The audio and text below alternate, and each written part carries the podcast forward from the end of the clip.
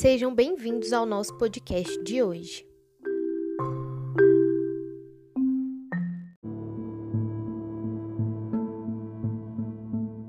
Enquanto sua mãe tirava uma soneca depois do almoço, Sofia desceu até seu esconderijo para ver se tinha alguma novidade.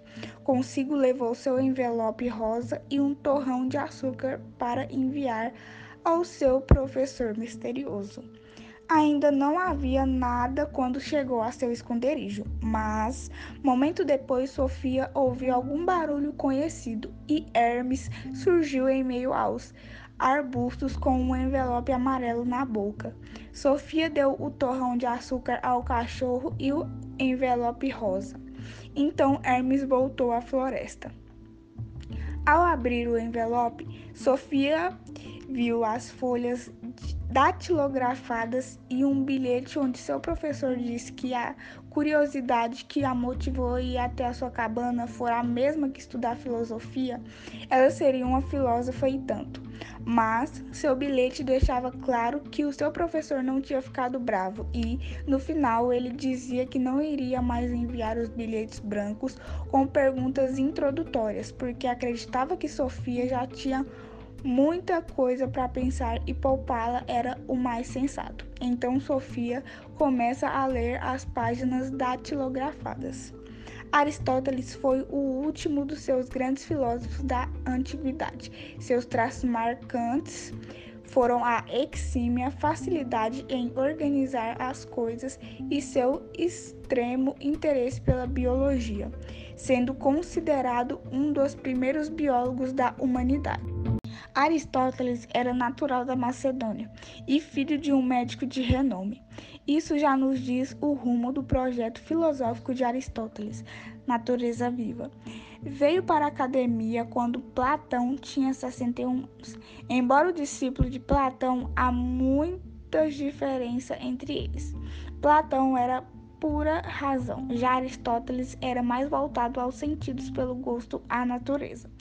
Platão era poeta e criador de mitos. Já Aristóteles escreve sobriamente com pormenores de uma enciclopédia. Por isso, ele é considerado o grande organizador, visto seu legado até nos dias quando vemos as divisões das ciências e da sistematização dos estudos. As ideias não são inatas Aristóteles, ao contrário de Platão, não acreditava que as ideias eram inatas. Para Aristóteles, não existia formas perfeitas no mundo de ideias. Ele acreditava que o conceito era totalmente ao contrário. Nós observamos as coisas e começamos a agrupá-las automaticamente para facilitar nossa vida. Então somos nós que criamos e definimos as formas perfeitas com o passar do tempo. Portanto, não nascemos com as ideias natas passamos a construí-las depois que nascemos, dados que somos a única raça racional. Nisso, Aristóteles concordava com Platão. Aristóteles desenvolve mais esse conceito de forma ou modelo. Ele passa a definir forma como característica das coisas, não só físicas, mas também comportamentais, junto com suas limitações. Ele também chama de substância o que compõe a coisa em si, ou seja, aquilo que se esforça para formar o que o modelo exige. Aristóteles também cria o conceito de causas.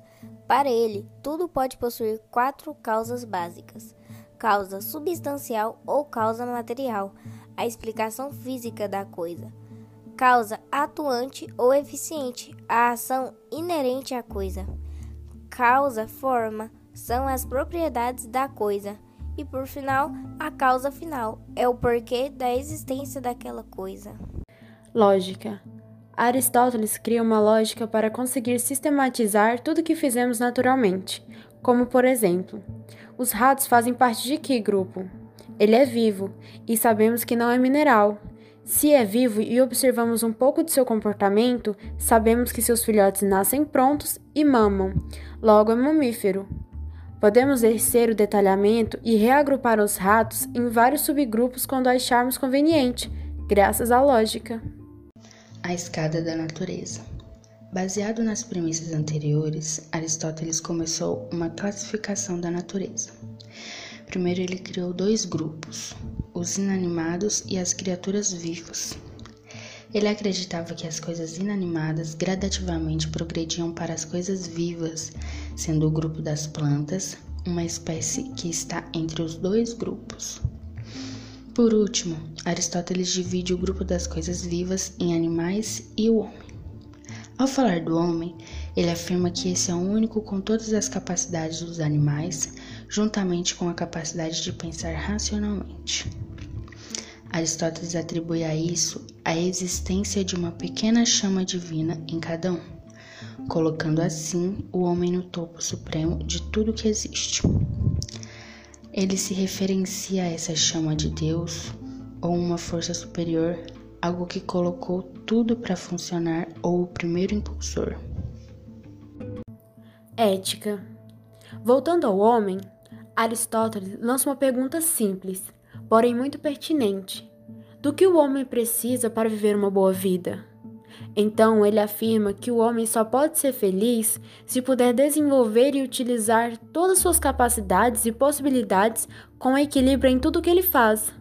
Ele cunha então o meio termo de ouro, exemplificando: o homem deve ser corajoso, nem covarde demais, nem destemido demais, ou ainda deve ser generoso, nem avarento, nem extravagante.